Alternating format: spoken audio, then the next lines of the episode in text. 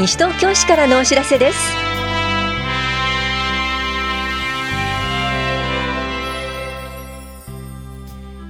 今日は生きがい推進事業年間予定の冊子配布。焼却資産の申告などについてお知らせします。インタビュールームお話は西東京市障害福祉課の山中洋平さん。テーマは親子でみんなで遊ぼう。ペガーボールです。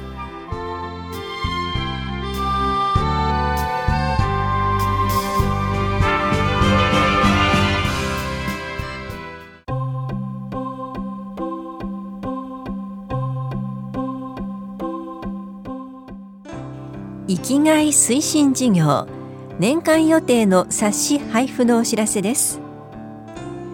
西東京市在住で60歳以上の方を対象に老人福祉センター福祉会館で実施している健康体操各種教室などの予定を記載した来年度の生きがい推進事業年間予定の冊子を配布していますのでご覧ください。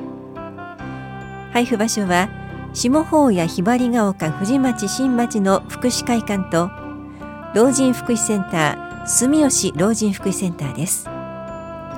詳しくは社会福祉協議会までお問い合わせください。高齢者支援課からのお知らせでした。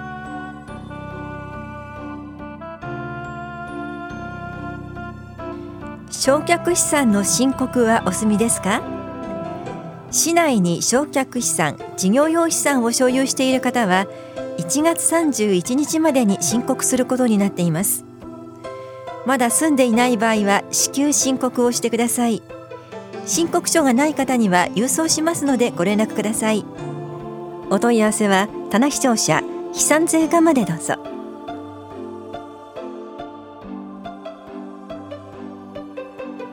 離乳食講習会ステップのお知らせです。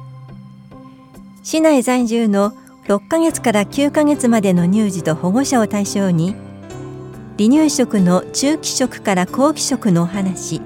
非食歯科の話をします。この講座は3月10日火曜日午後1時15分から3時まで田梨総合福祉センターで行われます。受講ご希望の方ははがきかメールでお申し込みください。申し込みの締め切りは2月18日です。お申し込みお問い合わせは健康課までどうぞ。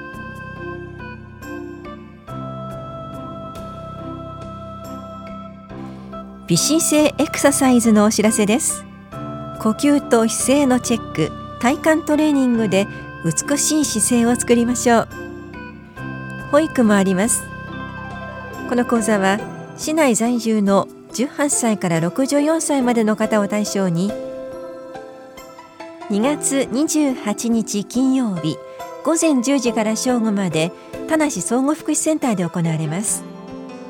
受講ご希望の方は2月21日までに電話かメールでお申し込みください。なお定員は20人で申し込み順ですが初回の方を優先します。お申し込みお問い合わせは市役所健康課微姿勢エクササイズまでどうぞ。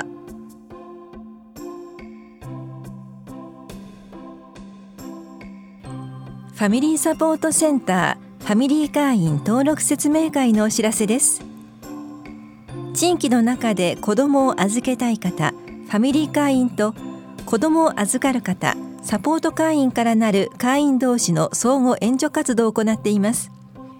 保育園や幼稚園の送迎習い事の送迎などに利用でき時間は毎日午前6時から午後11時までです。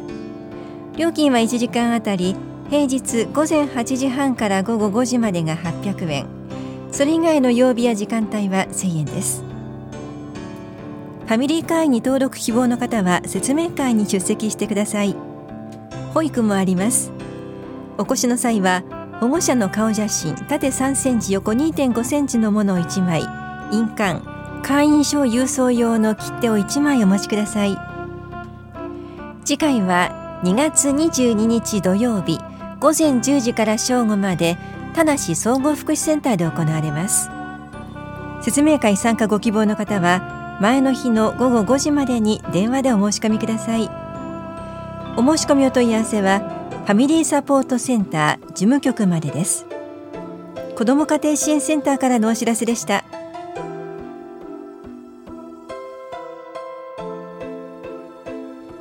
多摩六都科学館より大型映像オーロラの調べ。神秘の光を探るのお知らせです。揺らめくカーテン渦巻く光。神秘的なオーロラに包まれる体験をしましょう。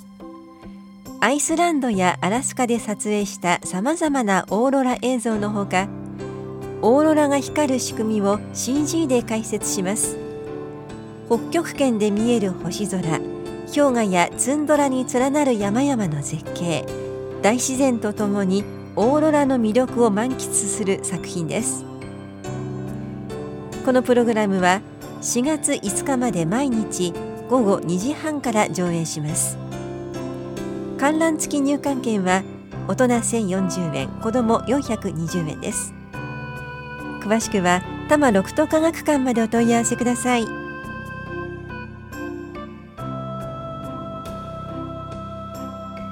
住宅の省エネ住宅改修に伴う固定資産税の減額についてお知らせします。一定の省エネ改修熱損失防止改修工事を行った場合改修工事が完了した年の翌年度分の固定資産税を3分の1減額します。ただし床面積120平方メートル相当部分までで都市計画税は含まれません。対象となるのは平成20年1月1日以前から市内にある住宅で賃貸住宅は除きます。減額を受けるには改修工事後3ヶ月以内に申告を行うこと。改修工事に要した費用の額が50万円以上であること。現在新築住宅軽減と耐震改修に伴う減額を受けていない建物であることが必要です。一定の熱損失防止改修工事とは窓床天井壁の断熱性を高める改修工事で外気などと接するものの工事に限ります。また窓の改修工事を含めた工事であることが必須です。詳しくは飛散税課までお問い合わせください。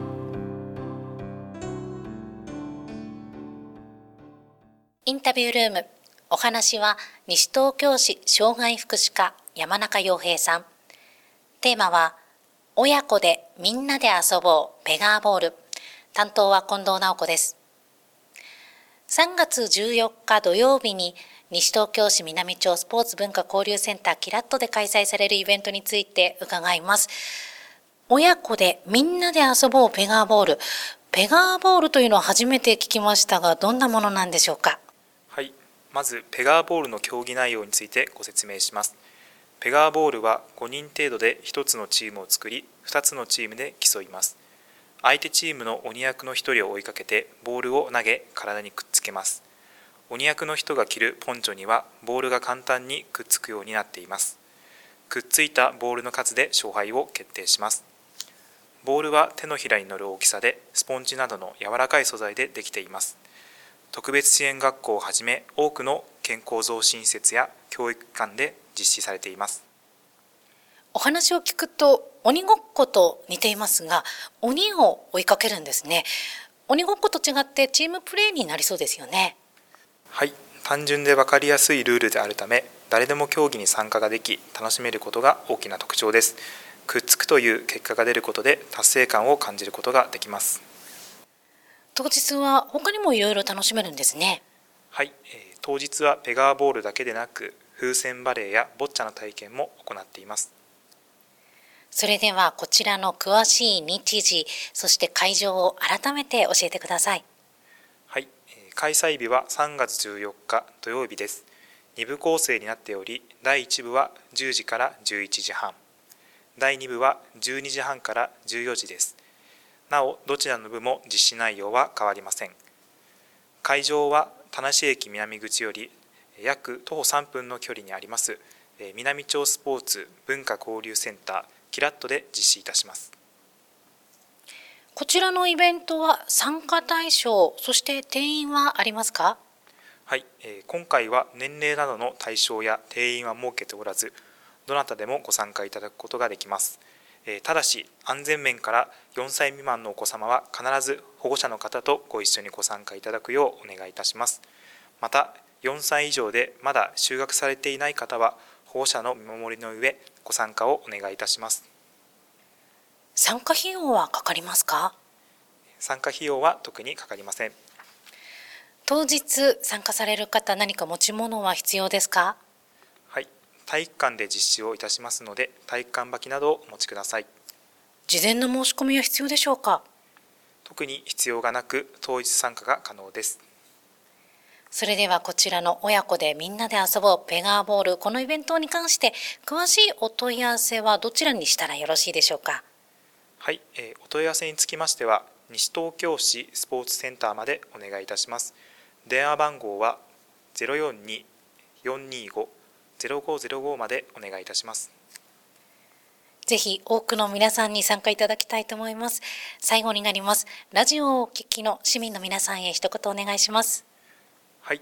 今回実施するスポーツは年齢性別を問わずどなたでも楽しく遊ぶことができます、えー、親子やお友達で、え皆様でご参加いただけますのでぜひお立ち寄りください。ありがとうございます。インタビュールーム。テーマは親子でみんなで遊ぼうペガーボール。お話は西東京市障害福祉課山中洋平さんでした。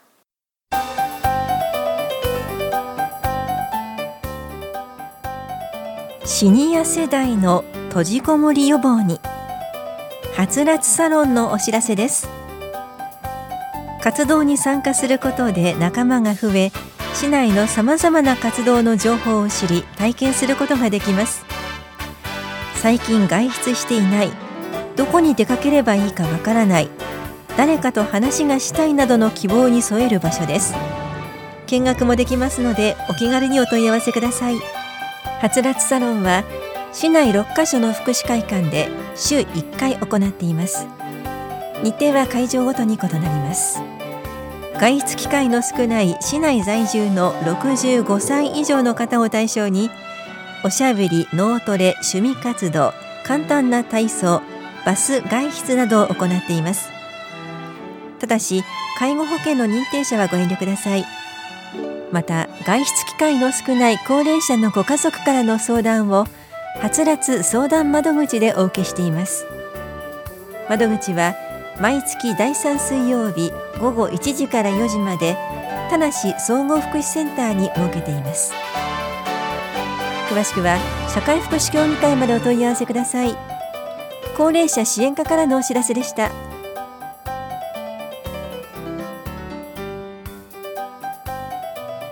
この番組では皆さんからのご意見をお待ちしています。FM 西東京西東京市からのお知らせ係までお寄せください。